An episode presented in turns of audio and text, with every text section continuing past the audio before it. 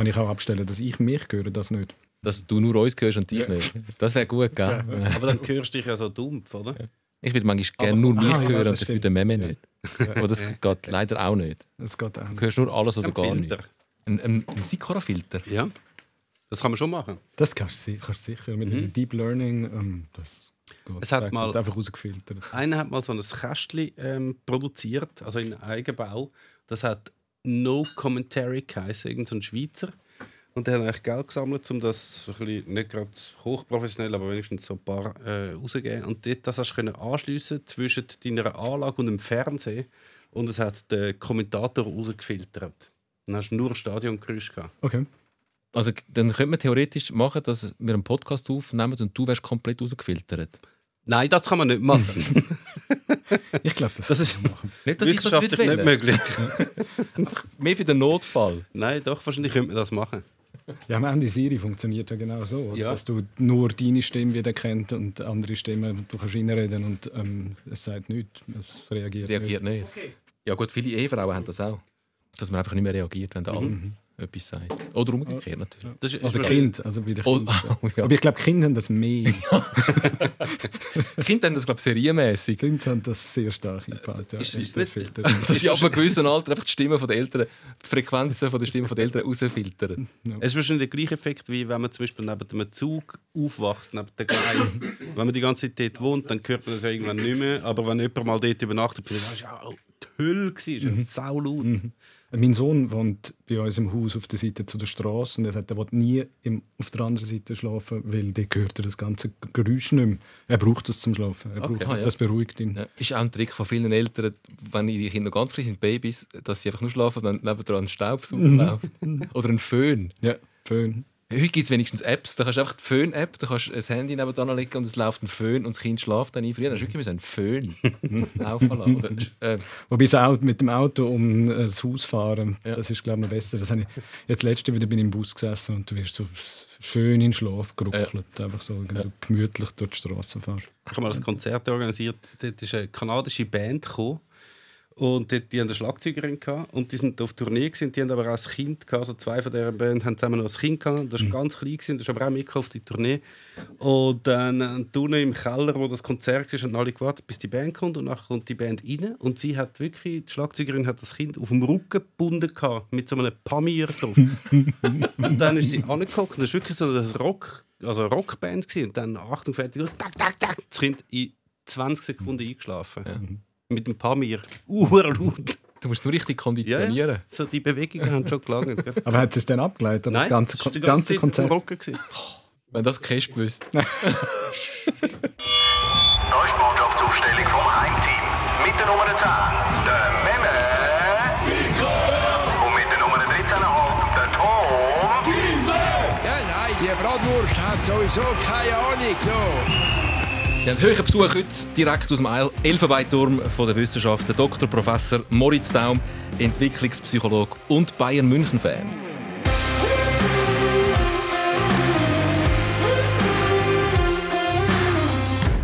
Wir haben wieder einen Doktorprofessor da. das ist so eine, die schöne Ausgangslage, dass man dann ganz viele Fragen kann stellen kann, die man äh, schon Jahre mit sich herumträgt und endlich beantwortet bekommt. Du musst aber zuerst Professor Doktor sagen. Das noch lernen, so die Oh, Entschuldigung. Reihenfolge. Die falsch. Schon mal, schon mal die Kopf voran ins Fettnäpfchen. Wirklich keine fünf Sekunden gegangen. Ich könnte dann ein paar weitere Titel geben. Also entweder alle Titel oder wir lassen es Sag mal schnell alle deine Titel. Professor Dr. Phil Habil.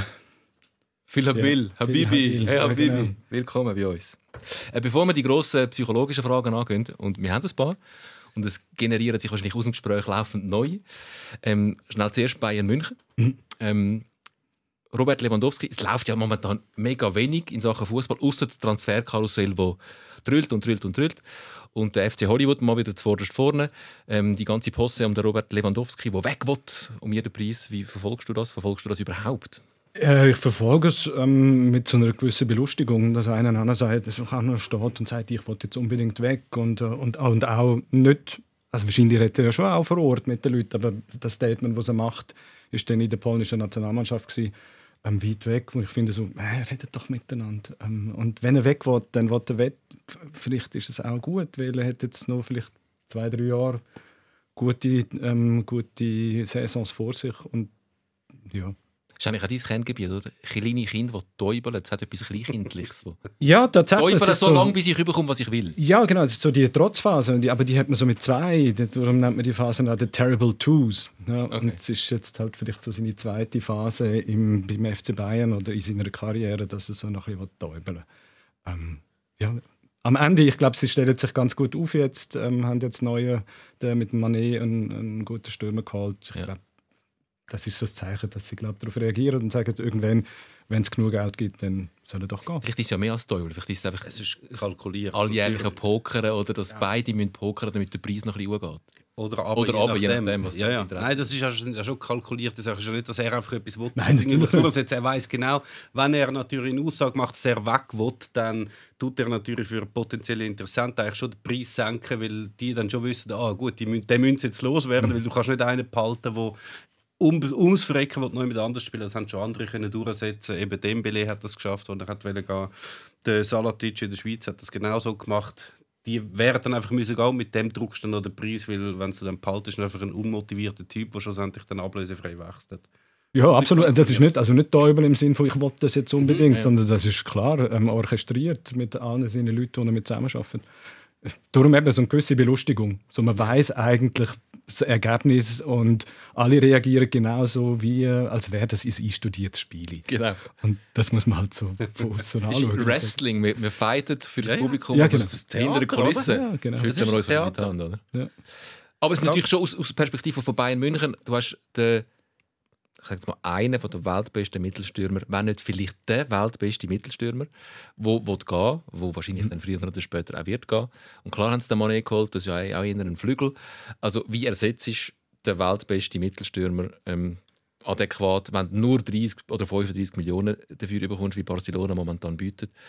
Ähm, also, also die Situation von Bayern München ist durchaus auch noch nachvollziehbar.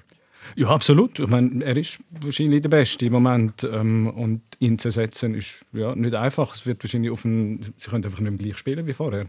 Ja. Ähm, aber sie werden wieder anders spielen. Sie haben den Lewandowski ja irgendwann auch mal nicht gehabt, ähm, und sie haben dann doch relativ erfolgreich gespielt. Und sie werden nach Lewandowski auch, hoffe ich zumindest, ähm, einigermaßen erfolgreich weiterspielen. Und insofern ist es jetzt so der Wechsel. Es ist, das sind so Veränderungen. Meine, das ist auch wieder etwas, wo wir uns in der Wissenschaft mit beschäftigen. Der Mensch verändert sich, ein Verein verändert sich, eine Mannschaft verändert sich und man muss halt schauen, dass man mit diesen Veränderungen gut kann umgehen kann. Ähm, und das ist so, wenn ein Verein gut gewachsen ist, eine Mannschaft gut gewachsen ist, dann gibt es so kritische Lebensereignisse, ähm, wo man tr- antrifft und wenn man gewisse Resilienz nennt man das, also Prozess, wo so eine Widerstandskraft ähm, hervorrufen hat. Glaube, das haben sie genug in dieser Mannschaft. Dann äh, ist das, das kritische Lebensereignis jetzt wird gut verarbeitet. Aber es ist halt schon, es ist schon etwas Einschneidendes. Also auch wenn sie natürlich sonst überall hervorragend aufgestellt sind und sie werden sicher auch mit diesen läppischen 35 Millionen, die sie jetzt vielleicht bekommen, sicher auch einen guten Ersatz finden. Aber wenn du natürlich über so lange Jahre eigentlich dein Spiel schon ein bisschen auf das ausgerichtet hast, dass du einfach dort vorne einen hast, wo du kannst neunmal den Böll in den Strafraum spielen und er macht halt sieben Goal draus, dann ist das schon recht, äh, recht einschneidend. Und das haben halt die Grossclubs haben da viel mehr Mühe, weil ihre, sie halt die sind, wo die, die Kader als einzige können relativ lang zusammenhalten und dann spielt sich auch so Sachen ein über lang, dann weißt du, okay, der Lewandowski, wenn wir den nicht mehr haben, ja, dann wird es halt schon Und der schwierig. Haaland, den wir ja eigentlich hätten wollen, der recht ein guter Ersatz gewesen wäre, haben wir nicht bekommen. Und jetzt wird der Markt langsam dünn für einen Stürmer, Mittelstürmer vom Kaliber von einem Lewandowski. So viel gibt es halt einfach nicht. Ja. Aber du sagst, lieber... Ibrahimovic. Ja, An- Andererseits haben sie auch mit dem, äh, mit dem Arjen Robben jemanden genommen, wo, sie, wo jetzt nicht irgendwie so an der vordersten Front war. Der hat super gespielt, wo er, wo er ähm, zu Bayern kam. Aber er ist doch immer so ein bisschen, hat seinen Ruf gehabt, immer verletzt. Und der ist eingeschlagen wie eine Bombe. Und klar, bei ihm hat man gewusst, zwischendurch ist er verletzt. Ähm, aber wenn er gespielt hat, hat er unglaublich gespielt. Und der haben es, glaube ich, ich weiß nicht, wie viel sie gezahlt haben, aber relativ günstig bekommen.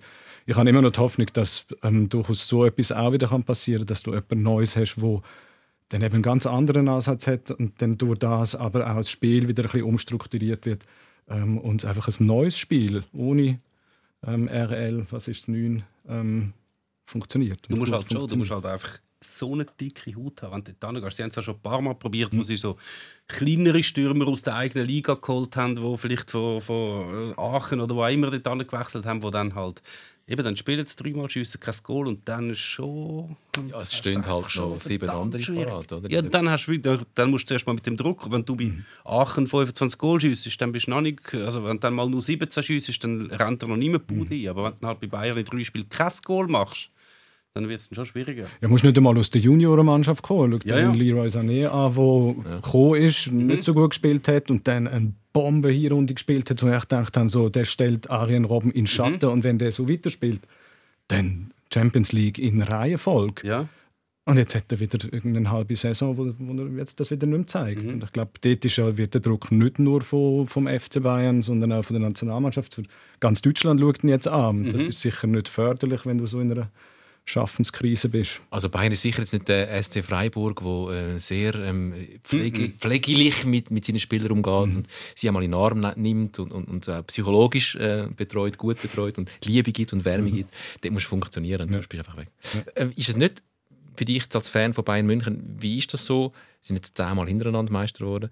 Ähm, eine Langweile, die sich einstellt, dass man sagt, pff, irgendwie wäre fast noch geiler, mal wieder ein bisschen unten zu müssen. Wir haben das, äh, das Thema auch schon etwa die mal besprochen.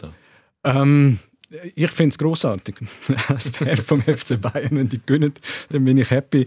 Ähm, wir haben mit der Mutter aller Niederlagen 1999 haben wir das Erlebnis gehabt. Einmal ein Champions League Einmal verloren. 2012 war ähnlich. Gewesen. Ähm, also, aber das ist klar, es sind, es ist auf extrem hohem Niveau und wir kennen irgendwie das Gefühl von so lang anhaltender ähm, Dürre kennen wir nicht. Ähm, klar, ich finde das Fußballspiel am spannendsten, wenn es ähm, wenn's oder am tollsten, wenn es eben spannend bis zur letzten Minute ist. Also das Finale, ähm, wo Schalke dann eben nicht Meister, wur- Meister geworden ist. Ähm, das, da bin ich in München auf dem Balkon von meiner Freundin gesessen mit den Kopfhörern im Ohr und irgendwie haben bis zu dem, bis zu dem Freistoß zittert. Und die Erlösung nachher ist natürlich großartig, oder? Das Fußballspiel, wo in der fünften Minute äh, Nachspielzeit gewonnen wird und irgendwie sogar eine Meisterschaft gewonnen wird, das ist irgendwie so eine Explosion. Ähm, das ist fantastisch. Das nützt sich auch nicht ab. Das nützt sich nicht ab. Nein. Mein, meinst du, das wäre jetzt immer noch so? Wenn sie jetzt nochmal in der letzten, da kommt nochmal der Patrick Anderson und obwohl du vorher schon zehn Meistertitel in Serie gefeiert hast. Also ich, ich kann nur für mich reden. Ja. Ähm, ich würde wieder genauso ähm, explodieren vor Freude. Ähm, okay. Weil es vorher die Spannung aufgebaut hat. Oder? Das ist die letzte Saison, die letzten zehn sind dann vergessen. Es geht um die und der eine Moment jetzt und jetzt gönnen wir.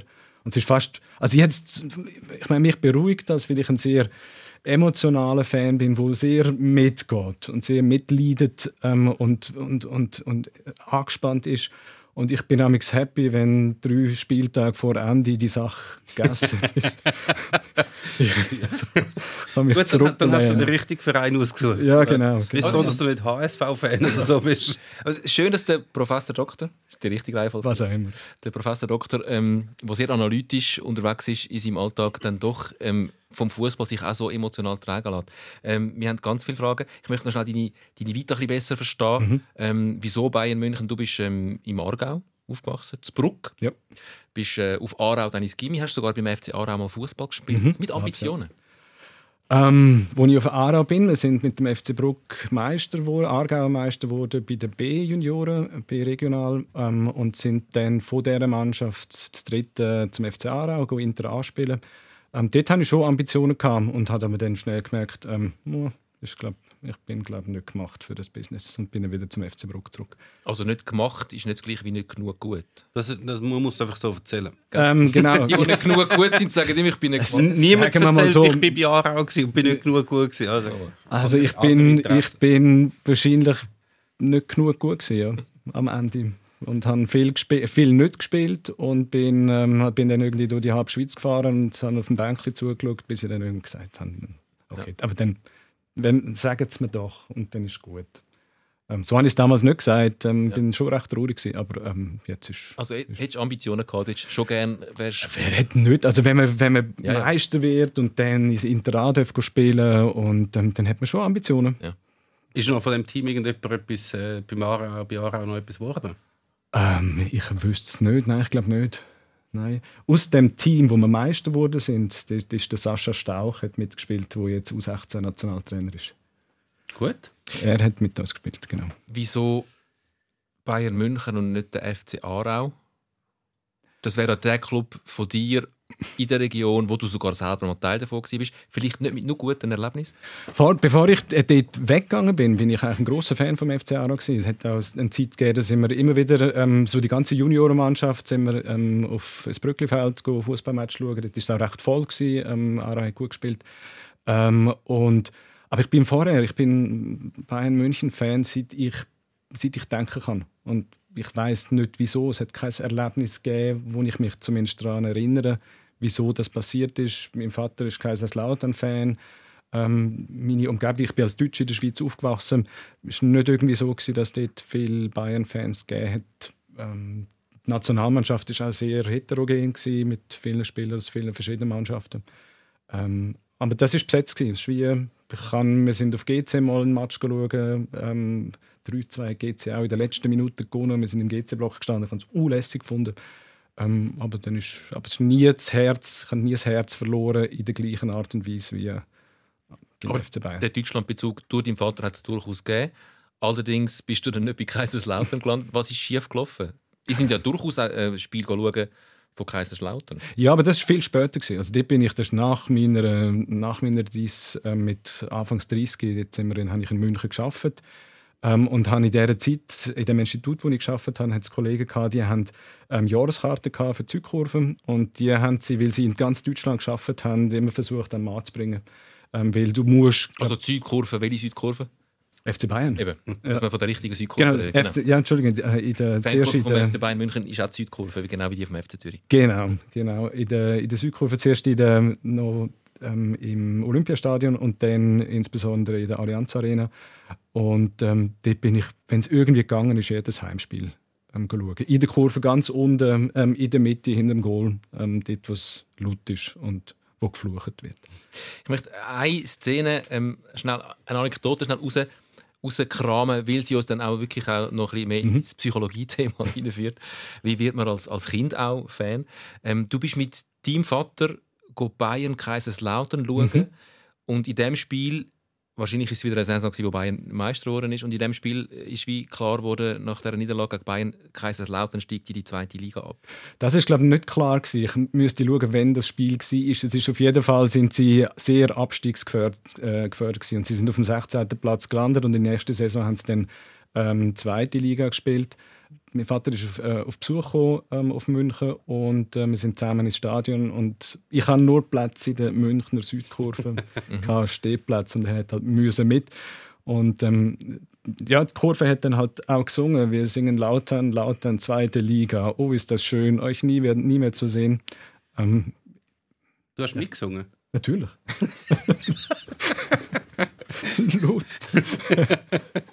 Sehr rücksichtsvoll, doch? Ja, ja. Das ist der also ich, ich, bin auch, ich bin auch einmal, ähm, das darf man vielleicht nicht senden, ähm, mit meinem Schwager, der ist fanatischer 60er-Fan. Du sagst jetzt nichts, was man nicht senden darf, genau. es ist einer weg. Ja. ähm, mit meinem Schwager, der 60er-Fan ist, bin ich auch mal in der 60er-Kurve gestanden, in einem Derby, Bayern gegen 60. Mhm. Ähm, und er hat einfach gesagt, es kann passieren, dass Bayern ein Goal schießt. Sag einfach nichts. Ja. Bist einfach still. Ja. das habe ich ja gemacht. Ja. Bayern hat eins noch gewonnen. Ja. Ähm, es war unlässig, weil die Choreo von der Bayern-Kurve ist sehr, sehr geil gewesen. Und die ist halt wirklich gut gesehen auf der anderen Seite. Wenn du in der Kurve bist, dann siehst du die ja nicht. Dann bist du einfach unter irgendeinem Tuch. Ja. Ähm, und wenn du auf der anderen Seite bist ähm, und draußen, großes Transspiel und draußen vor der roten Stadt stehen die Blauen sich die Füße platten. Dann haben sie so einen Stadtmauer aufgebaut im Olympiastadion. Skandal im Schwerbezirk. Ja, genau. Ist das der Skandal um Rosi. genau. Ja. genau. Drei alte Männer reden von früher. wir, haben, wir haben alle einen Bart und alle einen recht grauen Bart. Genau. Darum kennen wir auch noch Spider-Murphy-Gang natürlich. Ja. Aber ist das klassische Arschlochkind, das neben seinem Vater steht ähm, und in den Wunden grübelt? Oder ist das...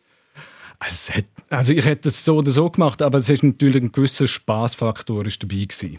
ähm, das tue ich darf ich nicht abstreiten. Der Spaß kommt ja manchmal beim Gegenüber gar nicht so gleich an, wie, wie er intendiert ist. Ja, aber ich glaube... Ähm, es geht nicht darum, dass alle Spaß haben, es geht vor allem darum, dass man selber Spaß Ja, genau. Also in der Kurve hat man vor allem Spaß für seine eigene Mannschaft mhm. und ich glaube, mein Vater hat es mit Fassung gedreht. Ja. Es war ähm, klar, gewesen, dass sie in dieser Saison nicht wegen dem Spiel ähm, absteigen und äh, mit einem gewissen Alter kommst du auch eine gewisse Reife über das jetzt das nicht unbedingt dasjenige ist, was dein Leben noch so wahnsinnig wird beeinflussen wird. Aber schon, also so richtig gut gefallen hat das nicht. Nett ist es nicht. Nett ist es nicht.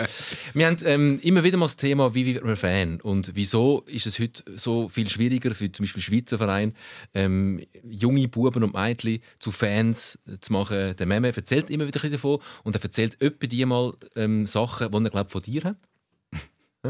Ja, doch, natürlich. Ähm, jetzt lassen wir es doch das Original mal selber erzählen, dass wir das mal, mal wirklich aus wissenschaftlicher Perspektive verstehen. Was, was, ist da, was hat sich da verändert? Dass heute ähm, Mädchen Buben eher mit Neymar und Ronaldo ähm, T-Shirts rumlaufen, mit fünf schon, äh, was doch früher mit, mit dem äh, Liebli rumgelaufen sind vom lokalen Verein, wo vielleicht der Papi eben auch noch Fan Mhm. ist, oder das Mami. Ähm, also was sich verändert hat, ist, dass man halt viel mehr Informationen von anderen Vereinen, die weit über die eigenen Dorf-, Stadt-, Landesgrenzen rausgehen, ähm, man bekommt. Man sieht Spiele, wo ein Neymar, ein Ronaldo und Messi spielen, ständig im Fernsehen. Ähm, man kann sie ständig auf sozialen Medien ähm, anschauen. Letzte wieder einen wunderschönen Zusammenschnitt von grossartigen Szenen von Zinedine ähm, Zidane gesehen. Ja, da geht mein Herz auf. Ähm, Weil er 50 geworden ist. glaub ich. ja, genau. Ähm, und man orientiert sich auch beim, bei, so, einem Fansein, von, insbesondere von Personen, ja, an, ähm, an dem, was sie können. Und wenn ich kann Fan sein vom Besten und der Beste im Dorf ist halt lange nicht so gut wie der Beste auf der Welt, wieso soll ich denn der Fan vom Besten vom Dorf sein? Ja, das heißt, die Orientierung ist, ähm, man kennt den vielleicht und man schaut dem einen Trick ab, aber der andere der macht irgendwie einen 100 Trick, wo man kann abschauen kann.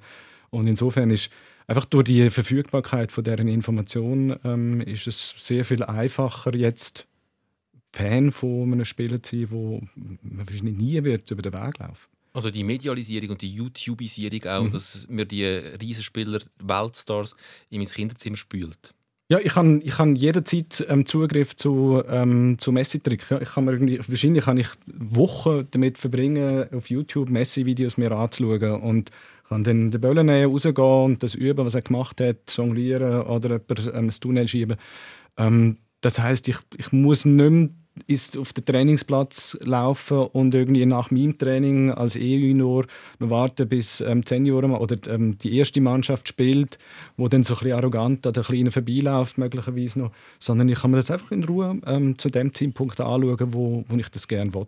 Und ähm, das ist, glaube ich, ein Punkt, wo, wo sich verändert hat, wo, die Verfüg äh, wo das so wo das macht, dass, dass man das jetzt international sich die Stars anschaut. Aber das hätten wir ja früher auch können. Wir hätten ja auch können von Maradona, Platini, Boniek, äh, Pelé und so Fan werden. Ist VHS-Kassetten man- bestellen oder was? Ja, ist, man- ja, man hat es ja trotzdem zumindest alle vier Jahre vielleicht mal an einer WM gesehen. Man hat es man im Panini-Bildchen gesehen. Aber trotzdem sind die wie äh, zu weit weg, gewesen, um von denen können so Fan werden. Du hast halt alle vier, vier Jahre mal gesehen, oder? Hast du das Spiel gesehen, ähm, Maradona gegen England, ähm, und das ist der Wahnsinn. Und, aber du hast die, den Zugriff, sich das nochmal anzuschauen, zu der Zeit, wo du willst, ähm, der ist einfach noch nicht vorhanden gewesen. Klar, das nicht, Panini-Album das Panini-Album kannst du anschauen, aber der macht nichts. Das ist einfach meistens ja nicht so gutes Foto. Man kann die Frisur Es ist, kopieren von dem. interaktiv ist es nicht so, nein. Nicht so richtig, ja genau. Am ehesten noch. Zum, zum Coiffeur geht. Ja. Ich will auch die Frisur. Ja. Das aber dann hat er sich geändert. Ja, ja. ähm, Wie der Valderrama.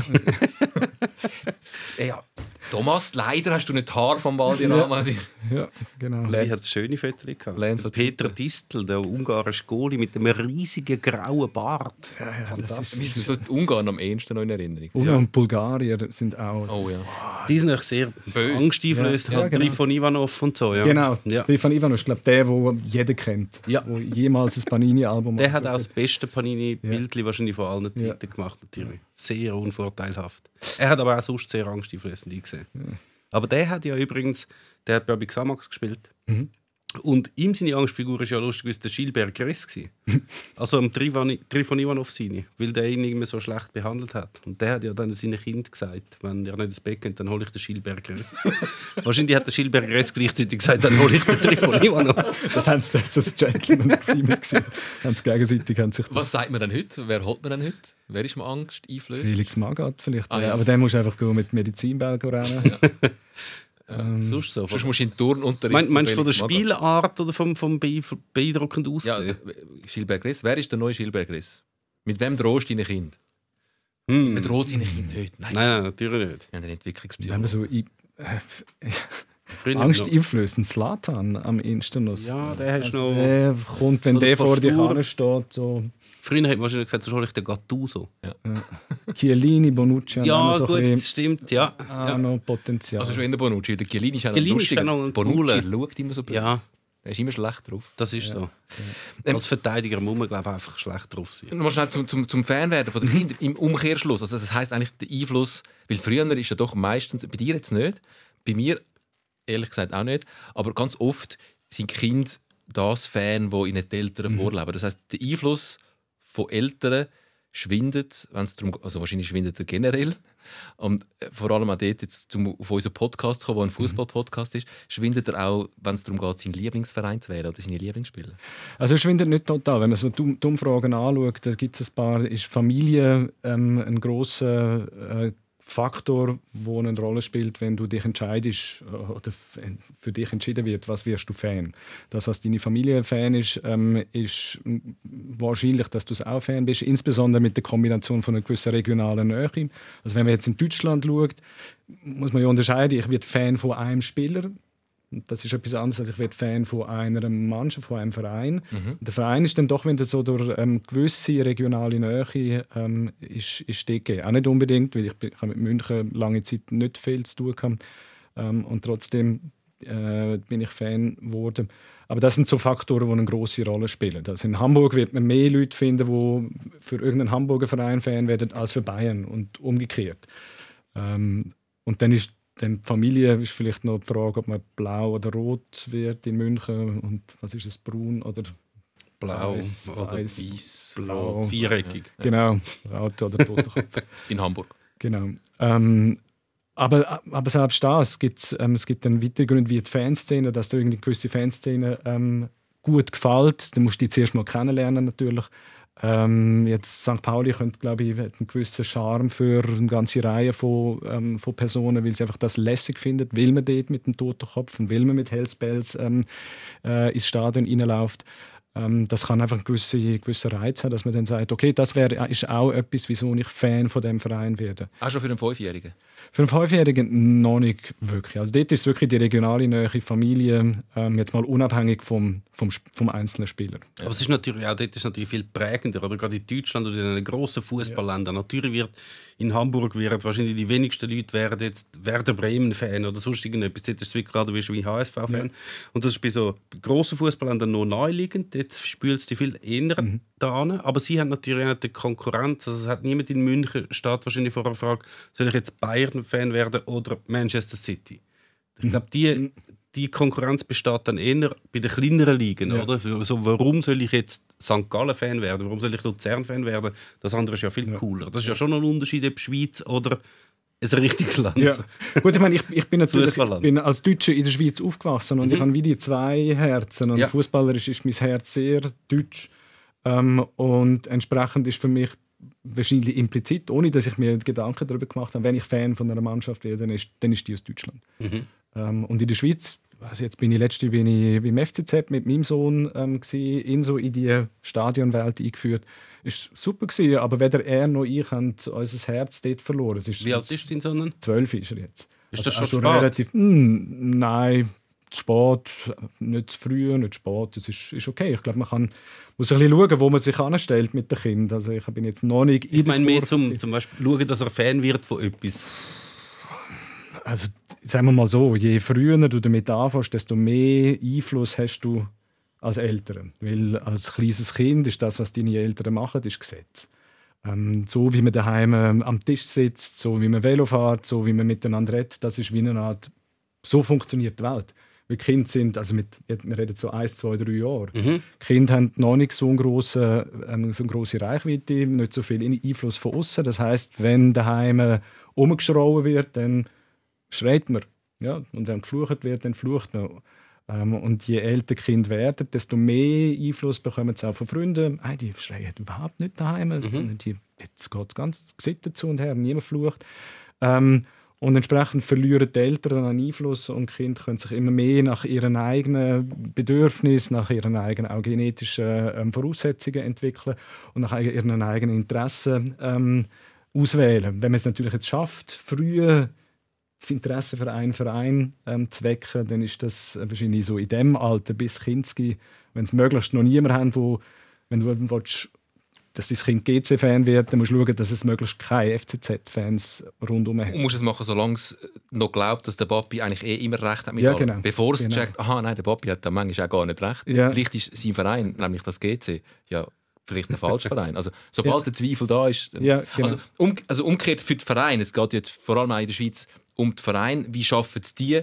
Es ist ja jetzt, ja klar, wohl gewissen Eltern ist es ganz wichtig, dass ihre Kinder gleiche Fan sind wie sie, aber es ist ja vor allem der Verein wichtig, dass sie ein junges Publikum Mhm. können an den Verein binden Und wenn du natürlich mit, mit 5 schon Fan bist vom Neymar, dann bist du vor einer Zeit automatisch vielleicht Barcelona-Fan gewesen und bist nachher vielleicht einfach mit dem Neymar mit und bist nachher PSG-Fan geworden. Aber sicher nicht Luzern oder St. Gallen-Fan, weil die Chance, dass der Neymar zu Luzern oder St. Gallen kommt, ist relativ klein. Also was würdest du als Entwicklungspsychologe aus dieser Perspektive den Verein ähm, raten, wie sie Kinder, Jugendliche früh an sich binden als Fan? Ich glaube, über so Idol, über, über die Figur, wo alle wollen so sein wie die eine Figur. Und, und dann gibt es halt... Der Matthias Hüppi.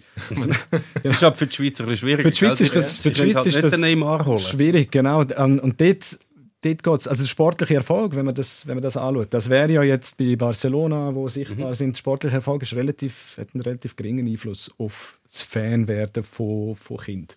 Ähm, dort ist tatsächlich, also du musst irgendwie die Eltern irgendwie gönnen und die hast oder hast nicht, weil man wird jetzt nicht Fan vom FC St. Gallen, weil man jetzt in St. Gallen ist und dann zieht man auf Zürich und sagt St. Gallen nicht mehr. Ähm, wir müssen jetzt hier die Farbe noch wieder blau machen hier im Studio. Ähm, sondern du, du bist Fan oder nicht. Aber natürlich geht mir, wenn ich jetzt in St. Gallen wäre, würde ich, weil es bequem ist, ähm, mit, mit, mit meinen Kindern ins Stadion gehen, wenn dort schöner Fußball gespielt wird, wenn eine gute Stimmung ist.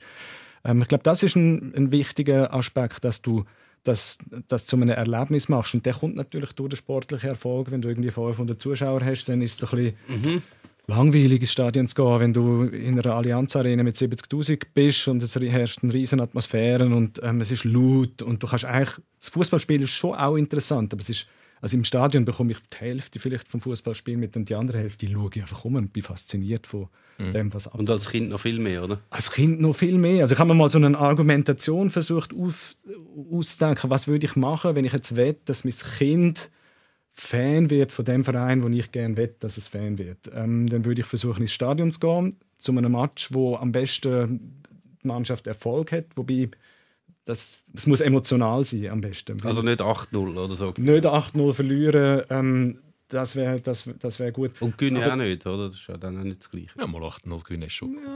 Ah, dann ist Wenn du in den Fans bist und die ganze Zeit wird Ja, dann schon, dann, ja. dann, bist- dann, ist, dann ist es schon recht, schon recht cool. Nein, aber also, es gibt verschiedene Faktoren. Jetzt bin ich so ein bisschen der, wieder der Das Wissenschaftler. ist jetzt wie eine Vorlesung, merkt ja, genau. Jetzt kommt, kommt kurze Vorlesung. Ja. Ähm, Ich stelle mal den Hellrund-Projekt dran. genau, der Mensch, ich rede einfach über euch gut. Der Mensch lernt am besten multisensorisch. Das heißt, je mehr Sinn angesprochen werden, desto besser behaltet, behalten wir etwas. Wenn es emotional wird, umso mehr. Also dann ist es irgendwie, dann behalte ich etwas. Das heißt, ähm, wenn du im Vergleich zu, du schaust ein, ähm, ein Fußballspiel am Fernsehen, du gehst ins Stadion, wird laut, du schmeckst Bratwurst, Schweiß.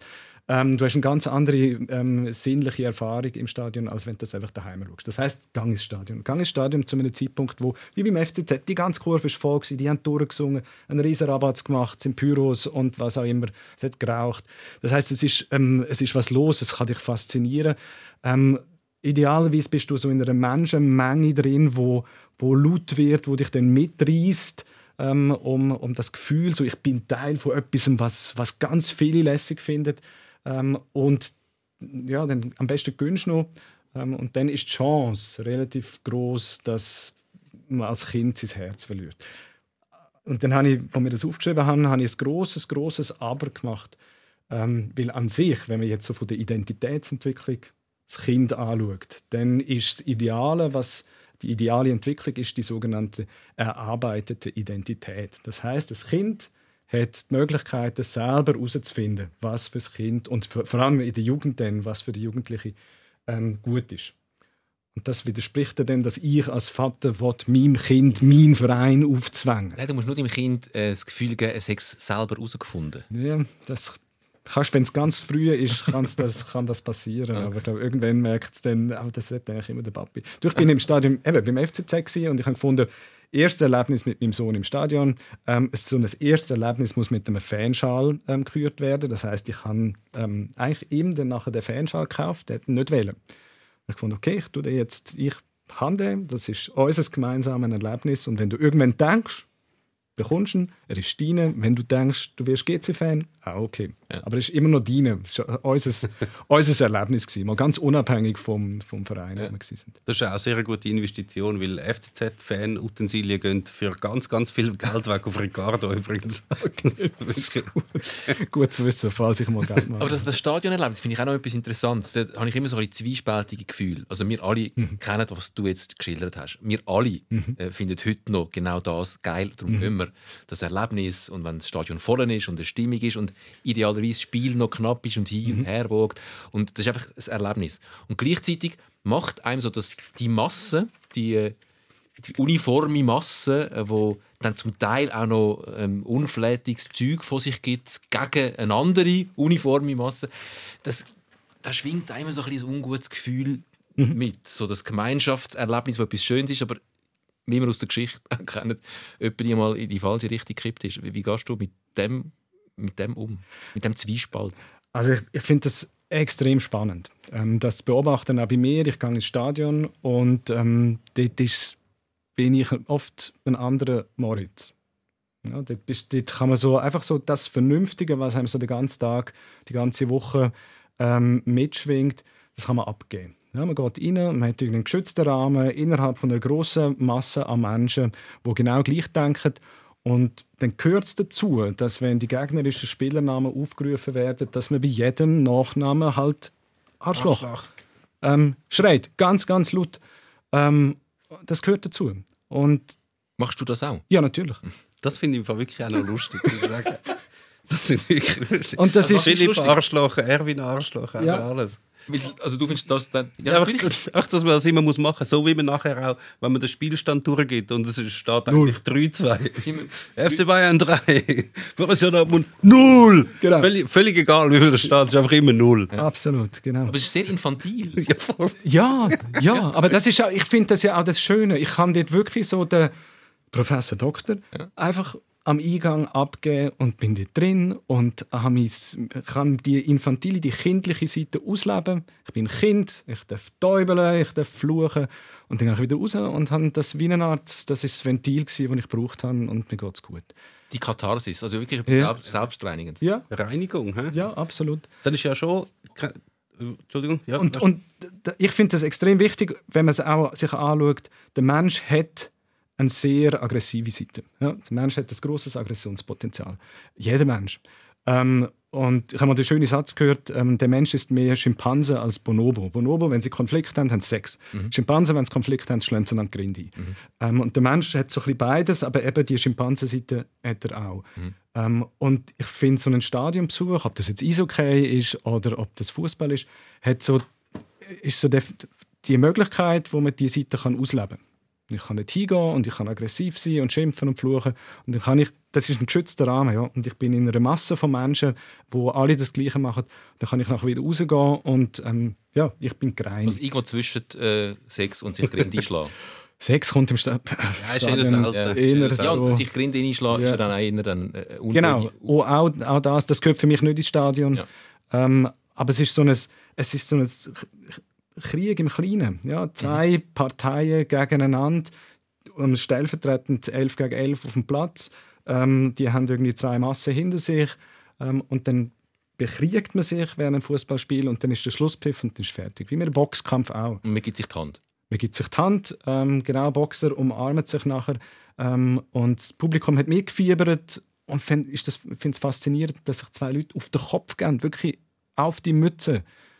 Und dann ist fertig der Kampf und in den meisten Fällen wird nachher auch wird sich umarmt und wird für all die bösen Sachen, was vorher gesagt worden ist, teilweise sogar noch entschuldigt. Ja.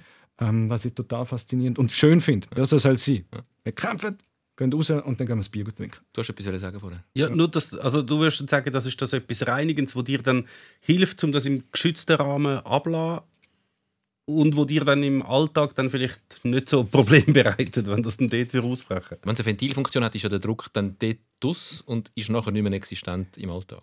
Ja, also ich habe nie im Alltag das Gefühl, ich muss etwa, wenn ein Name genannt wird. Wir begrüßen unseren Gastredner, Professor Dr. Ja, es tönt eben so wie im kleinen Rahmen. Wie, ich weiß nicht, kennt ihr den Film The Purge? Nein. Das ist so ein, ein ziemlich alberner Film eigentlich. Äh, und ich glaube, ich habe ihn eigentlich nicht mal gesehen. Ich weiß glaube nicht, um was das geht. Aber die Voraussetzung, es gibt glaube ich auch so Mehrheit, Mehrteiler oder so. Die Voraussetzung ist die, dass so dystopisch irgendwann in der Zukunft und es gibt wie so ein Tag oder eine Nacht, glaube wo alles erlaubt ist. Alles. Es wird nichts sanktioniert. Also auch Mord, Rache, alles Wüste. Und mit der Idee, dass das dann eine Reinigung ist für, für das Land. Es geht wahrscheinlich an grauhafte Tose, ich weiß es auch nicht bei dem Film. Aber das wäre dann so eigentlich. The Purge, Fußball ist The Purge im kleinen Rahmen.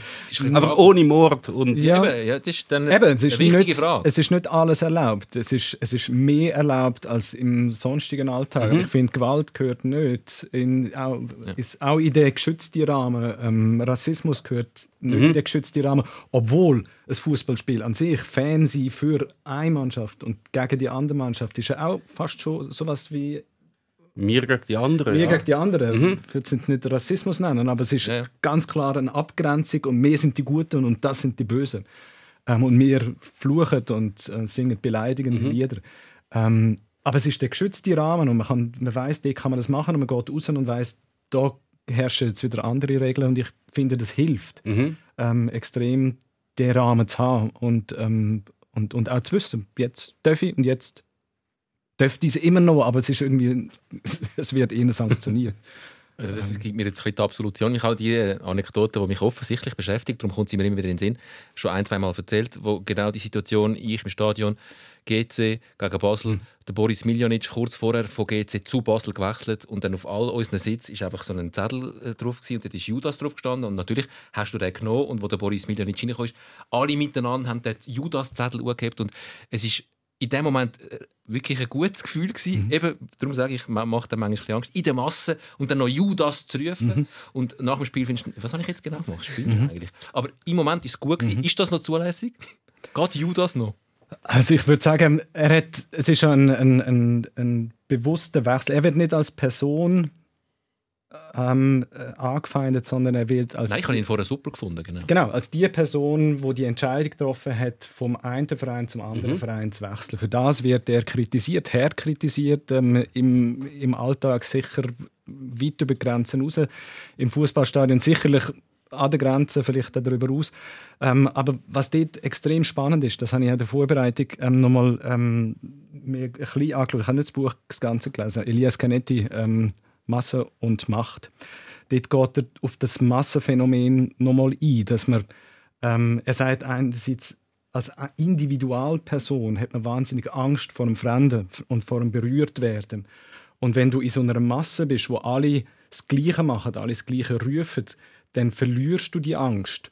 Ähm, und du gehst in dieser Masse auf und du machst Sachen, wo du ähm, außerhalb von dieser Masse nicht würdest machen. Also der Judas-Zettel, du würdest nicht, wenn der Boris Milinic jetzt da reinkäme nicht- Nie im Leben. und würdest Nicht. ihm würdest ihm den Zettel Ding Dong. Sie es Millionitsch. Nein, wirst du nicht. Ganz genau. Und das, ist, das finde ich dann auch wieder das Spannende. Ähm, Elias Canetti sagt auch, für die Masse braucht es keinen Führer. Freud hat gesagt, es brauche ich noch einen Führer, aber als Führer kann man sich die Masse natürlich dann zu Nutzen machen und ist auch gemacht worden. Ähm, Jetzt aber, sind wir dann bei dem Punkt, wo es dann ein bisschen unangenehm Genau, dort wird es dort wird's dann unangenehm. Aber die, dass sich verlieren können in dieser Masse und eben die Angst nicht mehr zu haben, das ist etwas total Spannendes, weil stell dir die, vor, die, die Situation vor, du gehst da oder an einem Ort, wo du nicht, dich nicht so auskennst, gehst in den Lift und da kommt jemand zweites in den Lift und was macht man? Man rutscht so ein bisschen in die Ecke vom Lift und schaut die Person nicht an. Und jetzt gehen sie zusammen ins Fußballstadion, ähm, stehen nebeneinander und es gibt das Goal. Was machst du? Du nimmst den in den Arm und best. mit dem. Ja? Also die, eigentlich die gleiche Person, die gleiche Situation und die Berührungsangst ist völlig weg. Ähm, und das finde ich erklärt ähm, das, was du gemacht hast mit dem Zettel. Ja. Ähm, es entschuldigt zu einem gewissen Maß, ähm, aber entschuldigt tut dich eigentlich, dass du nachher rausgehst und sagst, Das ist schon so ein bisschen, ist schon schwierig. so ein bisschen Man, man muss auch sagen, dass das jetzt etwa 15 Jahre her ist. Er hat einfach so lange gebraucht, bis es zugeht. Ist es 15 Jahre her? Nein. ja, aber schon die mindestens- Grössenordnung. Mindestens Ja, ja. 15, Ah, drei, zwei, ich habe nachgeschaut. 2003 bis 2007 hat er in. Kann es sein? Ist lustig, du hast, noch, du hast noch sogar noch einen Bezug zum Smith. Genau. Ähm, ich habe mit meinem Vater zusammen, oder bin Co-Trainer gsi, wo mein Vater die aargauische Juniorenauswahl U14, 15 trainiert hat. Und dort ist der Boris Miljanic hat zwei Saisons lang bei uns gespielt. Ah, Bevor er dann relativ bald ist, er dann ist nicht so viel jünger als ich, ist relativ bald dann bei GC gewesen. Du hast den Judas trainiert, hä? Der Boris. Der Boris. Liebe Grüße. genau. Hey, wir haben noch so viele Fragen ähm, und noch so viel äh, zu klären und die Zeit läuft uns davon. Ähm, Ui. Wie gönnt man richtig? Ja, Äh, Finde ich auch noch einen interessanten Punkt. das hat der Moritz ja auch schon angesprochen, indem er ähm, dann das Lied für seinen Vater gesungen hat in der, in der, Bayern Südkurve. Ja, aber das ist schon, das ist schon, ist schon noch schwierig. Also es ist einerseits ist ähm, wie macht man es auf dem Platz? Also was, ist, was, was, was findet ihr so die korrekte Weg zum Jubeln? Wenn die eine Mannschaft jetzt gerade das Cup-Final gewinnt und die andere verliert, gar nicht angehen oder schnell, ich weiß es einfach nie, was richtig ist. Am schlimmsten, also ich habe die schlimmste Erfahrung gemacht mit vor allem Fans. Vor allem, also die allerschlimmste war, äh, als ich eine WM-Bar gemacht habe. Das war 2010. Gewesen. Und dann war äh, das so draußen, gewesen, ganz viele Leute. Und also WM-Bar spielt ja immer auch ganz viele Leute an, die sonst einmal nicht so Fußball schauen. Und dann hat es zum Beispiel eine gehabt, und die ist komplett in die Deutschland-Fahne gekommen, mit Deutschland Liebe, Deutschland-Armband, ich glaube sogar Deutschland-Fahne geschminkt, was auch immer. Und das Spiel äh, war gegen Argentinien. Gewesen. Was, wo natürlich die meisten in Zürich sind jetzt halt für Argentinien gewesen. Das ist auch völlig okay und Deutschland ist aber eh viel besser gewesen. Äh, darum eigentlich selbst erklären. Sie hocken einfach dort und gerade bei all denen, die dann, wo vorher für Argentinien sind, weißt du, so vorne angeht, dann zum wirklich, weißt du, so, ihr habt verloren, ihr habt verloren. Wirklich, weißt du, so 30-jährige Leute. Wie Das macht so hässig. Das macht so hässig. Äh, Und von denen gibt es natürlich viel, also, im, wo, wo das wie nicht so, die Grenzen nicht so kennen. Also ich glaube, idealerweise gönnt man und dann hat man gewonnen. Und man freut sich über die eigene Mannschaft und den eigenen Sieg. Ähm, und nicht äh, und Häme lädt man weg. Wie man hat ja schon gewonnen. Es langt eigentlich. Also, Eigentlich, bis es man braucht nichts macht. Häme. Ja.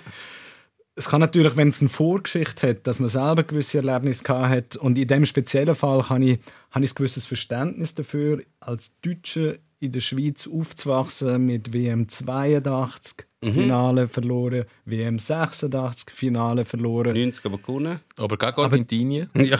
Genau, 86. also das sind, das sind schlimme Tage, wo ich nachher in die Schule gegangen bin, ähm, wo ich erlebt habe. Also ich kann auch eigentlich nicht in die Schule wählen, weil dort ist so, äh, haben verloren, sind so schlecht, hey, wir sind im WM-Final gewesen. Und ja, klar, aber... Vor allem die Schweizer sind nicht mal dabei, gewesen, so weit entfernt. Und, von- von- und insofern ist es so, und es ist lang auch so gewesen, 2010 eigentlich nicht mehr so, aber so bis 2006, dass doch, ähm, also wenn du in der Schweiz einen Fußballmatch irgendeine Mannschaft gegen Deutschland geschaut hast, dann sind die Schweizer eigentlich immer für Ja. irgendeine Mannschaft gewesen und du bist die Ausnahme, ähm, nicht für Ich bin Deutschland. bei vielen eine Ausnahme. Ja. Du bist, du bist für Deutschland? Ich bin immer schon für Deutschland, gewesen, aber ich bin auch Bayern also auch so 2002 und ja, so die Größe. Natürlich. Wirklich? Ja, ich habe Bayern München auch lässig. Ich bin ähnlich sozialisiert, auch, also über die Sportschau und habe Bayern München einfach lässig gefunden mit dem Jean-Marie Pfaff und mit dem Karl-Heinz Rummenigge und mit dem Klaus Augenthaler. Aus Augenthaler. Und, und, natürlich, und darum habe ich die Deutschen die ganze Zeit gesehen shooten und dann war WM gewesen, und dann habe ich sie dort gesehen im weißen Deutschland-Shirt shooten und bin dann auch für die gewesen. Ah, Und die Schweiz ist ja nicht dabei gewesen. Ja, klar. Ja, das ehrt dich. Aber das ist eben, also ich kann, je nachdem, was die Frau für ein Erlebnis vorher hat, wie, viel, wie oft sie quasi die Häme erträgt. sie ist nicht mal Trotzdem, ich finde, also das ist nicht, ich, ich freue mich für mich und ich Mhm. finde irgendwie, Fußball ist Fußball-Fan sein. Ich bin für die eigene Mannschaft. Ja. Und wenn wir gewonnen haben, haben wir gewonnen und dann geht man nachher hin und macht Handshake und verabschiedet sich und dankt fürs gute Spiel. Du, man, also, gut. ich finde es interessant, dass eben Häme hat ja meistens eine Vorgeschichte, also weißt, Schalke und Dortmund, FCZ und Basel. Ähm, dort spielt das immer ein bisschen mit, dass man sich dann umso mehr freut, wenn man es wieder mal geschafft hat, die anderen zu schlagen, weil es hat eine Vorgeschichte. Aber jetzt das andere, mir gibt sich die Hand. Das gibt ja auch die, die Szene ganz oft auf Fußballplätzen. Champions League Final, die einen haben gewonnen, die, an, die anderen haben verloren. Die, die verloren haben, sind am Boden zerstört und liegen am Boden und brüllen. Und die, die gewonnen haben, und das, gibt, das sieht man relativ oft, und ich bin immer so hin und her gerissen zwischen mega schöne Gesten, die gehen die Verlierer trösten. Und das ist einerseits ist es etwas Schönes, andererseits hat es auch so etwas Überhebliches, ähm, fast ein bisschen etwas Anmassendes, dass ich will gewonnen haben, ich habe gewonnen. Innerlich sage ich so, ich habe gewonnen. Und gehe zum Verlierer und tue ihm über das Köpfchen streicheln. Das ist auch so ein bisschen... Kurz bevor du nachher zum Pokal gehst. Genau. Genau. Ja, ja. Ähm, auch dort bin ich hin und her gerissen, ob das überhaupt nötig ist. Also ich glaube, ich würde die Geste, das, das Positive in den Vordergrund schieben und weniger Themen, weil man geht ja nicht gut tanzen, Nein, sondern man nimmt den Arm und ich glaube, als Fußballer hast du jeden Fußballer auf, der, auf dem Niveau kennt so Niederlagen. Ähm, Mhm. Und weiß, wie dass es einem nicht gut geht. Und vielleicht ist auch dort ein Spieler, der in der Saison vorher ähm, mit dir zusammengespielt hat und du gehst zu dem und findest, wir kennen uns, wir sind befreundet. Ähm, und gehst dir vielleicht einfach nur mal trösten, weil du genau weißt, es hätte ja andersrum können, können kommen. Also ich finde das durchaus eine ein schöne Geste, solange es nicht, und so wie du es beschrieben hast, hat das nichts mit Hämen zu tun, sondern es geht Nein, wirklich darum, nicht. Zu trösten. Nein, ich meine, sie- aus der Perspektive von dem, der verloren hat, ist es Ja. vielleicht gar nicht immer nur angenehm und, und tröstend. Was natürlich auch noch schwierig ist, ist, dass heutzutage ist das ja alles, es hat so ein, Kla- gerade bei diesen grossen Spielen, oder wenn die fertig sind, Champions League Final, nur schon Schweizer Cup Final, alles, dann hast du ja wie so einen Ablauf. Also das heißt, die Spiele sind eigentlich fertig und dann geht es eine halbe Ewigkeit, bis dann mal wirklich fertig ist. Und in dieser Zeit sind die noch so exponiert da draußen. Die einen jubeln auf dieser Seite und die anderen müssen die ganze Zeit auf dem blöden Platz sein und, und brüllen oder traurig sind, wissen gar nicht, was machen, weil sie müssen noch so lange warten, bis der andere da den Pokal graviert hat und bis das Feuerwerk parat ist und Konfetti in der richtigen Farbe und die Schlaufe und alles. Es geht mega lang. Und früher ist das wie noch so, das ist aber leider schon sehr lange her, und das habe ich sehr schön gefunden. Bei der alten Cup-Final, wenn ihr eine Aufnahme von der alten Cup-Final von der Schweiz zum Beispiel schaut, dann ist es ja so, dann ist das Spiel fertig gewesen. Dann hat ja der Verlierer hat den Pokal bekommen, dann hat es da die Spalier gegeben und der Verlierer, der Captain von der Verlierer, hat dann am Sieger den Pokal übergeben. Und dann Handshake und, wie so, und die einen haben wahrscheinlich gesagt gratulieren und die anderen gesagt, hey, das nächste Mal können ihr. Dann ist das wie so viel schneller gewesen und wie so noch authentischer und nicht so ausgestellt und es braucht eben auch nicht dann die blöden gönnerischen, so die, hey, ja, so, ich mache jetzt mal einen Handshake, weil das kommt sicher gut an. Das wäre, es müsste einfach schneller gehen. Zack, zack, zack. Ja, und ich, also ich, Schnell abklappen. ich hätte, glaube aus, aus Spielerperspektive hätte ich, glaube und auch aus Zuschauerperspektive kein Problem damit, wenn man einfach sagt, Verlierer, hey, ihr dürft auch einfach gehen. Ihr müsst jetzt da nicht irgendwie eure Silbermedaille abholen. Ähm, ihr, wenn, ihr, wenn ihr Lust habt, geht einfach. Und ähm, es gibt irgendwie die Zeremonie ist für den Gewinner, die haben gewonnen und die, die anderen bekommen ihre Medaille. Die kenne ich zu wenig. Also, ich glaube, so frustriert, wie die meisten ihre Medaille entgegennehmen und Immer gerade ausziehen. auf- ausziehen, das ist ja irgendwie auch. Also, Und für das müssen sie irgendwie 20 Minuten warten auf Ja, dem Rasen, genau. bis das überhaupt Genau. dürfen Du musst machen den Trostpreis bekommen. Ja, Ja, nein, hast du sollen- verloren, jetzt hast du noch einen Schleckstängel. Ja. ja, genau. Und für das ist jetzt müssen 20 Minuten warten, traurig auf dem Rasen sitzen. Ja, das Also, bringt es wirklich nicht. ja. Ich weiß auch nicht, wenn das eingeführt worden ist, dass man den Namen unbedingt vor der Pokalübergabe muss eingravieren Das haben wir früher im Grümpelturnier auch nie müssen. Nein, das kannst du auch machen, wenn er wieder zurückgeht. Ja, irgendwie. dann Und muss er vorher gravieren. Ich dachte, Ja. Oh shit, wir haben vergessen, den Pokal gravieren. Du musst ihn noch zur Gravur bringen. Ja, genau. Dann habe ich die mit der falschen Schrift und so alles Erste. Ja, ja, das hat es Das gegeben. hat auch einen gewissen Charme gehabt. Das Ja. Zum Teil hat man es von Hand gemacht, selber. Ja. Die Mami hat die mit so einem heißen Nagel. Ja, genau. genau. Nein, also insofern, wie beim, ja, einfach ein anständiger Umgang miteinander, ein, ein fairer, ein respektvoller Umgang miteinander. Wenn das Spiel fertig ist, Hand geben und respektvoll auch von den Organisatoren im Sinne von, Löhnt die einfach gehen. lernt die einfach gehen. Ja, dann können die anderen Bierdusche Ja. zelebrieren. Bierdusche, wichtiges Thema, müssen wir noch besprechen miteinander. Und noch zwei, drei andere Sachen müssen wir noch schnell wie abhandeln oder nochmal aufnehmen von vergangenen Podcasts, wo ähm, Themen aufgeworfen sind und zum Teil jetzt mittlerweile auch Antworten gekommen sind.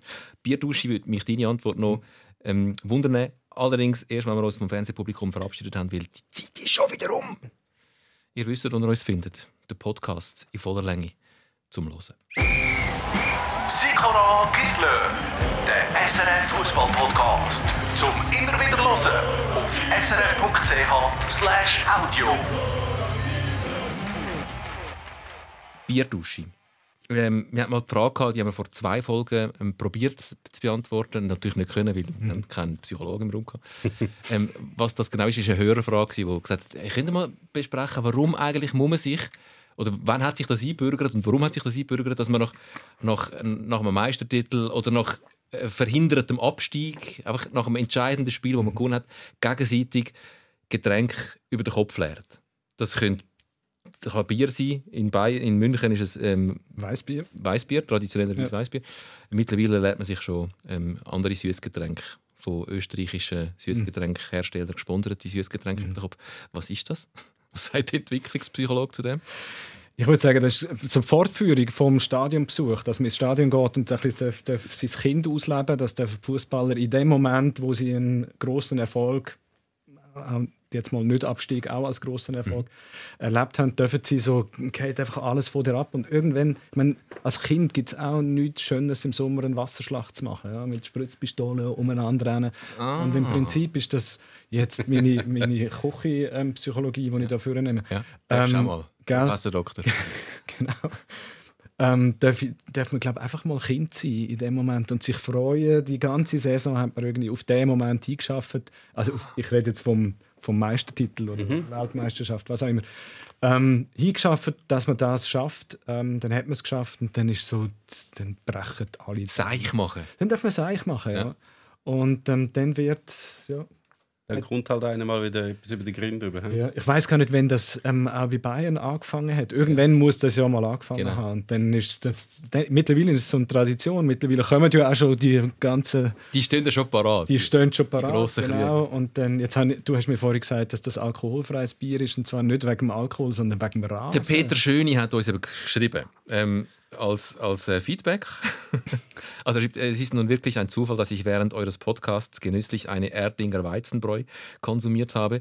Der Korrektheit halber muss jedoch angemerkt werden, dass der FC Bayern schon seit geraumer Zeit von einem Mitbewerber, namentlich der Paulaner Brauerei, gesponsert wird. Also nicht Erdinger. Die ist Erdinger, weißt du, sie ist heute gebracht. Äh, nein, es ist Paulaner. Okay, das mal das Erste. Ja, danke vielmals, Peter. Das sind die mit den Geschichten aus dem Paulanergarten, mhm. oder? Jetzt machen wir einfach Werbung für das andere ja. Bier, ist eigentlich. Schon Aber er hat noch einen wichtigen Fakt mitgeliefert, und das ist das, was du ansprichst. Bei Meisterfeiern im Fußball, Bierduschen, muss zwingend alkoholfreies Gebräu eingesetzt werden. Zumindest auf Naturrasen. Dieser würde nämlich durch den Alkohol beschädigt. Finde ich total spannend. Man kann jetzt ja sagen, nach der Meisterschaft ist ja die Saison fertig. Dann hat er jetzt also der Greenkeeper schon noch eine Zeit lang, ja. hat, bringt er das schon wieder an, oder? Wahrscheinlich. Journalist, wenn ich bin, habe ich natürlich recherchiert, ob der Peter recht hat. Also ich habe oh. einmal schnell gegoogelt. Und hat stimmt, Peter recht? hat Peter recht wegen dem Alkohol. Und es ist tatsächlich so, Alkohol ist schädlich für Pflanzen. Wenn du ihn verdünnst, geht es, weil Bier ist sogar gut für den Rasen. Wegen dem Kalium, Magnesium, Calcium und dem Phosphor, das im Bier ist, ist Bier sogar ein, ein, ein beliebter, billiger Dünger okay. für Rasen und Pflanzen. Allerdings erstens ja, muss es verdünnen wegen Alkohol und zweitens nur abgestandenes Bier. Weil all, äh, die Kohlensäure greift die Wurzeln an. Ah, okay. Und als Schneckenfallen. Schneckenfallen sind super. Ich kann gerade sagen, wenn Bier in den Garten kommt, dann in einem Glas oder ja. in einem Joghurtbecher ähm, im Boden rein und das ist unglaublich. Dort macht es schwupp ja. und du hast nachher so eine lustige Masse, je nachdem wie lange man es drin lässt. Ja. Aber, jetzt, aber sie sind dann tot. Ja, das lockt die versaufen im Bier. Ja. Eigentlich ich, ich, nehme, ich habe ein grosses Schneckenproblem. Wir alle, die Gärten haben oder ja. Lebergärten oder nur ein Gartenbeet mit ein paar Gemüse. Ich tue jeden Morgen gehe ich äh, zu meinem Bett, gehe sie lesen und du machst Schneckenweitwurf. Aha, das, das, ich, das kannst ja, das kannst schon. Das nützt aber nicht, aber es ist endlos. Ja. Ja. Zerschneiden ist eine Variante, ist so ein bisschen grusig. Ja. Ähm, und wenn es zu viel sind, irgendwann kommst du in einen Blutrausch. Das ist auch nicht, auch nicht lustig. Ein, darf ich ein Fun Fact, den ich beim Vorbereiten ähm, ja, sicher. Äh, ähm, völlig unzusammenhängend. Ich will nur noch schnell bemerken, falls dir dann die Lust wirklich vergeht an dem Podcast, wenn dann die neue Liga eingeführt wird, wir könnten auch so einen, einen Hobbygärtner-Podcast werden. Oh, ja. Der Moritz wird regelmäßig. Ich hatte gedacht, du wolltest für mich irgendwie Bierfallen aufstellen. Nein, nein, ich, jetzt, ich habe das sehr interessant gefunden. Ich würde jetzt gerne mit euch noch ein bisschen über Gärtnerei reden. Ja, ja aber Fun Fact. Fußball. Ähm, Tifosi, woher kommt der Begriff Tifosi? Keine Ahnung. Auch keine Ahnung. Vom Typhusfieber. Also ernsthaft? Ja. Der Tifoso, das sind die Mitfiebernden. Ah, krass. Die, die mitfiebern. Ihm geht es nicht so gut. Ja, ja. Er hat etwas. Ja. Es muss Typhus sein. Genau. Ah, sehr schön. das war echt im Krass. Stadion. Entschuldigung, ich bin sicher, ich, ich, ich, ich, ich, ja, super, nein, grossartig. Das ist wirklich ein guter Film. Ich habe voll nicht gewusst. Ja. Habe ich voll nicht gewusst. Yes. Das andere ist übrigens auch noch das, was du auch noch gesagt hast, irgendwann wird es dann das mit dem Bier duschen. Dann tust du ja wie abschauen und wenn es mal jemand ja. gemacht ich weiß, ich muss auch mal herausfinden, wann das, das erste Mal ja. gemacht wurde. Aber es ist schon noch krass, wie anfällig das Fußballgeschäft eigentlich ist auf Sachen, die mal jemand gemacht hat, zum nachher nachmachen. Ihr schaut ja alle schon lange Fußball. Wie viele Spieler habt ihr gesehen in den 70er, 80er Jahren, die irgendwie das Liebling abgezogen haben beim Jubeln? Ja, den 70er Jahren, das geht jetzt sehr weit zurück für mich. Aber ja, natürlich, ja. Das niemand. Wer hat es angefangen? Ich glaube, mit dem Zeitpunkt, wo es verboten wurde, ist. ich weiß es auch nicht genau. Gut, aber warum ist es denn verboten worden? Nein, wahrscheinlich hat es schon mal angefangen. Ja. Also verboten ist wahrscheinlich in erster Linie zuerst mal wegen der Nachrichten, die sie ja. darunter hatten, oder? Irgendwelche politische, religiöse, äh, Kaka, Brasilien, mhm. Jesus-Botschaften. Ja, meistens Jesus beim Ja, Kaka. bei dem sowieso, ja. ja. Bei anderen dann vielleicht auch noch etwas anderes. Aber ab dann hat das irgendwie angefangen. Viele sagen, das ist doch, weißt du, Emotionen und so. Mhm. Hast du mal irgendwann in der Alternativliga oder im FC Bruck gefunden, ich schüsse das wichtigste Grund, zieh jetzt Liebli ab? Nein, ich habe nicht so viel Goal geschossen, aber ich habe Goal geschossen und ich habe glaube nie ein Liebli abgezogen. Ich, also, es wäre mir nicht mal in den Sinn gekommen. Ja, aber du hast ja nicht den Oberkörper vom Slatan Ibrahim. Damals habe ich den schon gehabt. Ah. ich denke immer, endlich haben eine Gelegenheit. ja. äh, oder nach dem Spiel, als erstes ziehen sie immer ja. die Liebli ab und laufen nachher ohne ja. Liebli. Mit dem BH. Ich, wenn ich so, so viel trainiere und man es auch schon so angesehen, dann mhm. muss ich es doch auch mal kurz zeigen. Es ist natürlich auch so, dass die Liebli so eng sind. Wenn du enges Zeug hast, dann ziehst du es einmal zuerst ab, wenn du daheim bist. Oder? Das Die Liebli sind ja so... Wobei, wenn sie so weit sind, dann hast du auch viel, was zugeschwitzt ist, dann ist das auch so ein schwerer Sack. Vielleicht ist das auch. Ja, dann muss, muss es weg. Ja. Muss es weg, genau. So, wir sind am Sachen abarbeiten. Ähm, mhm. Das 164. Wir haben auch, das war glaube ich die gleiche Folge mit dem Max Küng, Bierdusche. Und wir haben äh, das 164 ein bisschen glorifiziert. Mhm. Wir haben geschwelgt in Erinnerungen an das äh, Sporttelefon. Hast du das noch nicht auch gebraucht? Um 164 angerufen, um äh, Sportresultat zu hören. Ich habe nämlich ähm, Teletext, ähm, wo es das dann gegeben hat. Das ist fantastisch. Ich habe mal irgendwie Transfergeschichten, wie was für, was für Spieler zum FC Bayern transferiert wurden, sind auf Teletext gesehen. Das ist mhm. völlig absurd. Nein, aber das haben wir glaube ich auch. Vor Teletext. Ja, das ist sogar noch vor Teletext. Gewesen.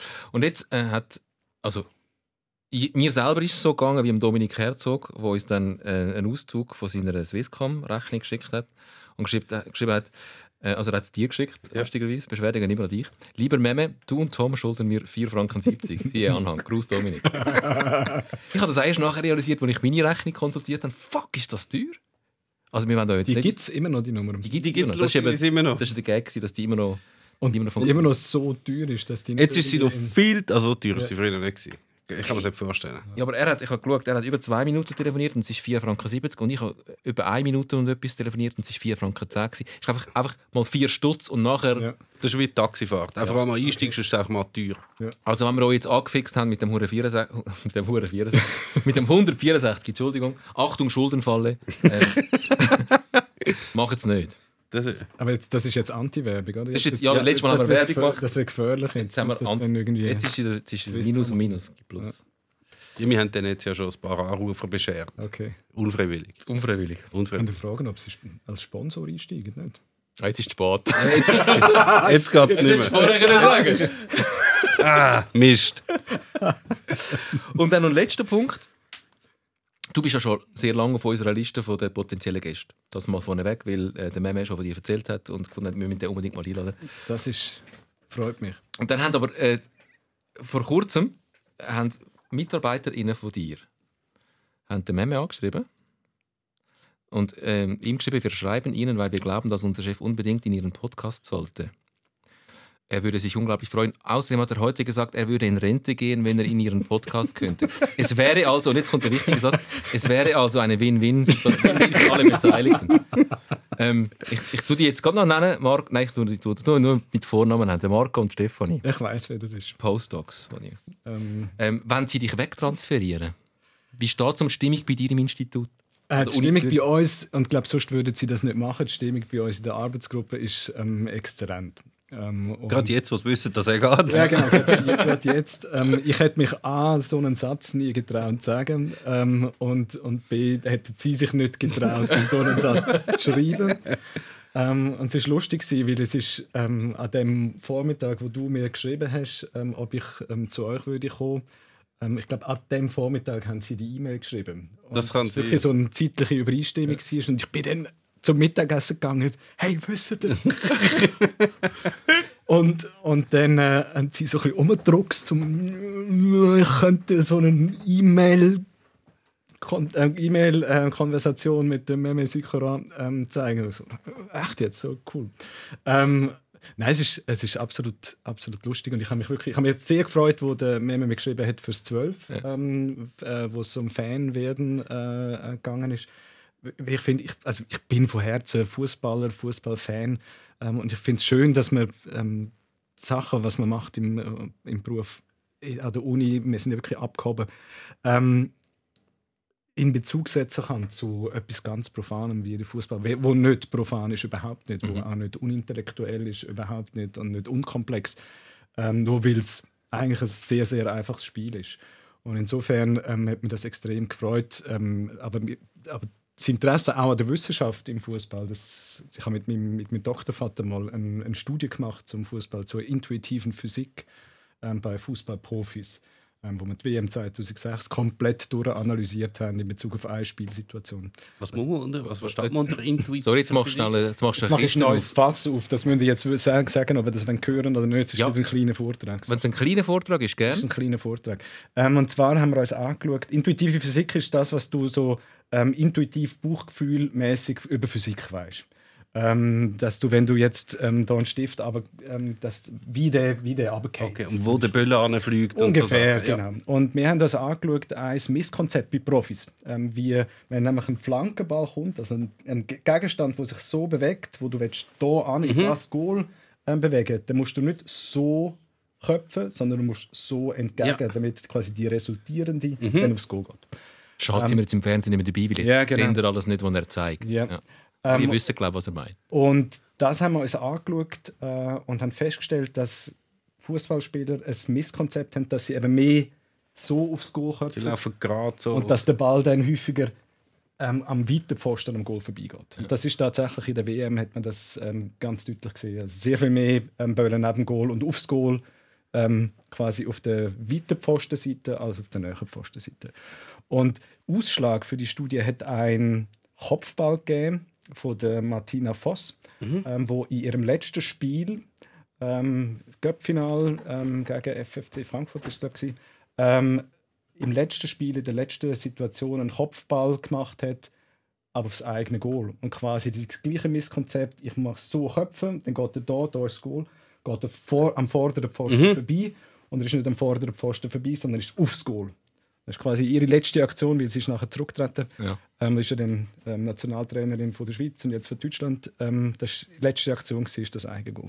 Das ist noch also wirklich ein blöd, blöde letzte Aktion ja. für ihre Karriere. Wenn ihr, wenn ihr noch mehr über die Aktion wisst, Martina von Tecklenburg, wie sie mhm. heute heisst, ist äh, zu Gast bei mir in der Sendung Fokus. Dort war sie noch Schweizer Nationaltrainerin und wir haben glaube ich, über das geredet. Mhm. Ist ein Fokus, der sich durchaus lohnt, einmal noch nachzuhören. Das ist ein paar Jahre her. Findet ihr dort, wo ihr auch Sikora Gisler findet. Mhm.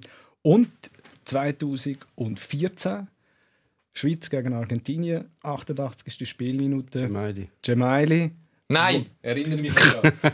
wo genau an, an, letzten, an, an weiteren ja. Pfosten, am Pfosten trifft und dann noch mit dem Knie den Ball mhm. das Goal segelt. Wäre auch ein Beispiel. Mhm. Fußballgeschichte ist voll von diesen Beispielen. Und dann hast du mit dem Konzept hast du zu Miroslav Klose und sagen, so genau. müsstest du eigentlich genau. Kopfball spielen. Genau. Und das Lustige ist, genau die letzte Anekdote, noch, ähm, von, ähm, und dann ist gut, ähm, der Blairim Gemaili hat ähm, an einer Studie teilgenommen, wo ein Doktorand genau das untersucht hat. Von der Nachwuchsspieler war bei uh, jetzt. Zürich. Zürich. Ja.